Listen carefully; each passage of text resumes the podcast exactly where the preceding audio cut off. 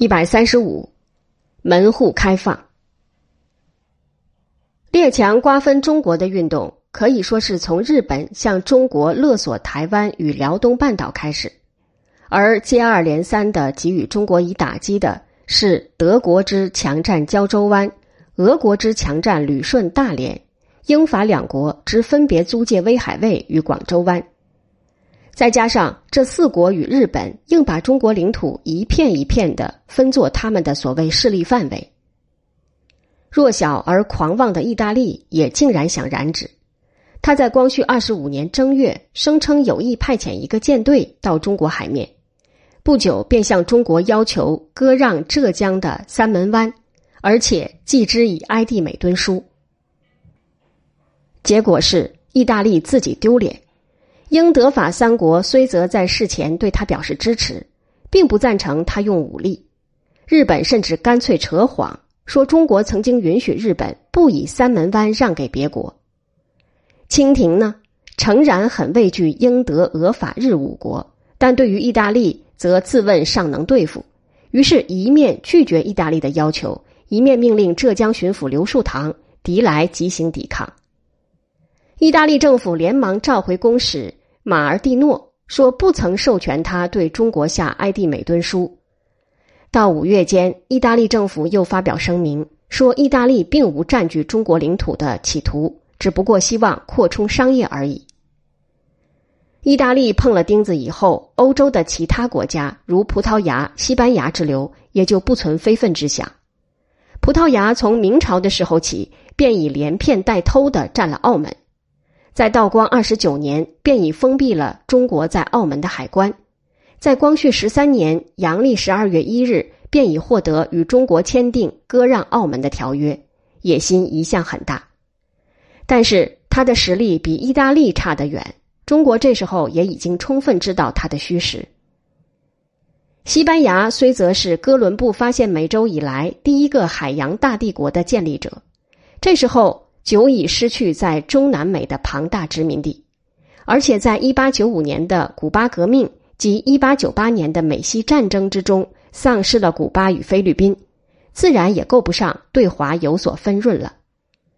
至于比利时及荷兰二国，比利时在非洲已经捡得了那大过他本国七十八倍以上的刚果，无力消化；荷兰也自有其荷印、圭亚那等属地。其中仅仅河印已相当于本国五十四倍以上，够他吃，也够他忙。况且他并没有近代化的海军。丹麦、瑞典、挪威三个北欧小国，倒真正是对华毫无领土野心的，同时也真正是只想扩充商业的。其他的欧洲国家，奥地利是内陆国，希腊则自保不暇。巴尔干半岛之上的塞尔维亚、保加利亚、布加利亚，名义上是独立的，实际上均是俄奥之间，也就是俄德之间被争夺的骨头而已。土耳其在当时，由于国都君士坦丁堡位于欧洲边缘，也算是一个欧洲国家。然而，如所周知，它的情况不比中国好。中国是东亚病夫，它也是奄奄一息，静候宰割。总之，除了英法俄德日五国以外，有力量参加瓜分中国而不曾参加的，仅有美国一国而已。美国对华的兴趣在于通商，美国在上海一度有过租界，其后这美租界与英租界合并，改称公共租界。上海老百姓严称这公共租界为大英地界，而不称之为大美地界。结果是英国人背了名。而美国人照样享受一切特权。英美两国本可以在中国所有的通商口岸进行贸易，在中国全国的铁路、矿山上投资。自从有了所谓势力范围以后，英国的投资被限制于长江流域。英美看得很清楚，所谓划分势力范围，只是瓜分中国的前奏。中国如果被瓜分，则英国至多只能分得长江流域，而未必能守。北有贪得无厌的俄德，南有雄踞台湾的日本，而日本之蚕食对象不止于福建一省。日本以外，又有对云南、四川、广东均不肯放手的法国。总之，英国到那时候处境将更加困难。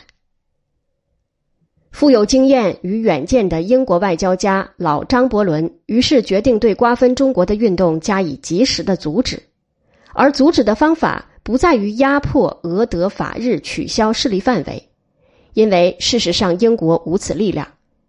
只要势力范围不恶化为列强的殖民地，瓜分运动便自然而然中途停顿了。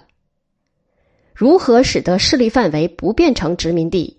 莫如把筑路开矿之权与经商贸易之权分开，只承认筑路开矿的势力范围，而不承认经商贸易的势力范围。老张伯伦把他的意见灌输给当时美国驻英大使海约翰。海约翰在一八九八年下半年被调回本国担任国务秘书，日文译为国务卿。错误之至。美国不是一个君主国，那有什么卿呢？海约翰有意对华采取一种符合于老张伯伦意见的政策，便从希腊召回一位曾经担任过驻华公使的罗克希尔。英国方面听到消息。也召回一位当时担任中国总税务司赫德头号助手的西皮斯莱，叫西皮斯莱赶紧去美国，因为西皮斯莱与罗克希尔在华长相过从，是很好的朋友。西皮斯莱直接向罗克希尔，间接向海约翰，接出了一个新鲜的口号：商业的门户开放。这个口号被海约翰采纳，作为美国的对华政策。称为门户开放政策，有些历史家把这门户开放政策与门罗总统的门罗主义对称。门罗主义的对象是中南美各国，意在保障这些国家的独立，不让欧洲的国家来侵略。海约翰在一八九九年九月六日对美国驻英法德俄四国大使发表一个训令。叫他们分别向这四国的政府取得关于下列三点的承诺：一，在各该国的所谓势力范围或租界地以内，不干涉到通商口岸或任何他国已有的权利；二，在各该国的所谓势力范围或租界地以内，只有中国政府可按照中国与各国所协定的关税税率征收关税；三。在各该国的所谓势力范围或租借地以内，各该国不得对他国人征收高于其本国人所缴纳的港口费或铁路运费。这训令发出以后，过了三个多月，海约翰又对美国驻日大使与驻意大使发出同样的训令。实际上，海约翰对意大利求取保证是白费的。意大利不曾从清廷手中获得任何租借地与势力范围。照理，英国既是幕后的导演人，应该首先做无条件的承诺。但是，聪明而自私的英国当局装腔作势说：“九龙新界虽则是租界地，却与一般的租界地不同。”又说英国只能承诺到他国所肯承诺的程度。德国的答复在文字上最痛快而漂亮。德国从一开始便已不但确定了，而且完全实行了，在他的中国领有地之中，对任何一国的人民予以贸易上、航务上、商业上的平等待遇。又说，德国在远东的政策，事实上正是门户开放政策。法国的答复更加漂亮，他希望在全中国各国人民一律受到平等待遇。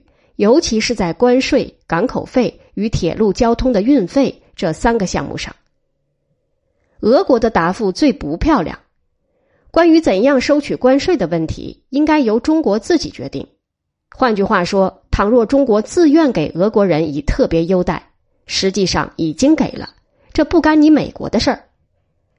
俄国是惯于偷了东西又否认的，又说。俄国从来没有存心为自己的人民索取特权，而把别的外国人摒斥在一边。剩下的日本与意大利这两国对海约翰所要求的承诺欣然同意。